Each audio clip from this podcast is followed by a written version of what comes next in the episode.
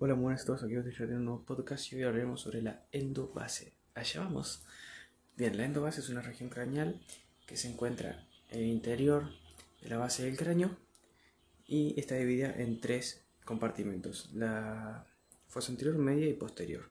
La fosa anterior está limitada por el borde posterior del hueso frontal hacia anterior y hacia posterior por la apófisis crinoidea anterior, el surco prequiasmático y el ala menor del efenoides. Bien, a esta anterior encontramos el agujero ciego por el que pasa el... Ay, Dios, no te lo puedo creer. Es la, una vena emisaria del seno sagital superior. Nos encontramos luego con el agujero hemorroidal anterior y el agujero hemorroidal anterior por el que pasa el paquete de agujero hemorroidal anterior junto a la lámina cribosa por el que pasa el mismo contenido. También tenemos orificios de la lámina creosa por donde pasan fascículos eh, del nervio, nervio accesorio. Em, hacia posterior esta lámina creosa nos encontramos con el agujero medial posterior por el que pasa el paquete nervioso medial posterior. Y por último, el conducto óptico por el que pasa el nervio óptico y la arteria oftálmica. Hacia posterior nos encontramos con la fosa craneal media que está limitada hacia anterior por el límite posterior de la fosa anterior, que es la apófisis crinoide, del sucupio y la, la menor de la efenoides. Eh, como contenido nos encontramos con el conducto, con la fisura supraorbitaria primero, por lo que pasa la pena oftálmica y el nervio óptico.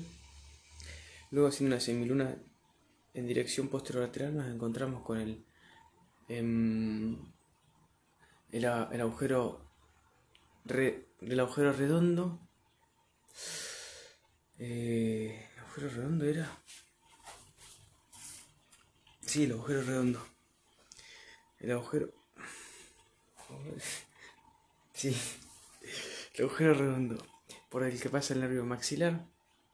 Hacia posterolateral nos encontramos con el agujero valve por el que pasa eh, la arteria meningia accesoria y el nervio mandibular y el nervio petroso menor por el agujero que está hacia posterior lateral de este agujero val, que es el agujero espinoso, nos encontramos con la arteria meninge media y el agujero y el, nervio, un ramo meningio del nervio mandibular. Eh, después tenemos el agujero espinoso, que era el que el agujero rajado, que, era el que me lo estaba confundiendo con el espinoso, que lo que eh, por el, contenido que, tiene es el nervio petroso mayor y el, el agujero carotidio por el que pasa la arteria carótida interna y un, plexo nervioso del eh, carótido interno. Por último nos encontramos con dos hiatos, hacia superior el de el hiato, el hiato del seno para el nervio petroso menor y hacia inferior o posterior, digamos, para el petroso mayor. Por último nos encontramos con la fosa craneal posterior.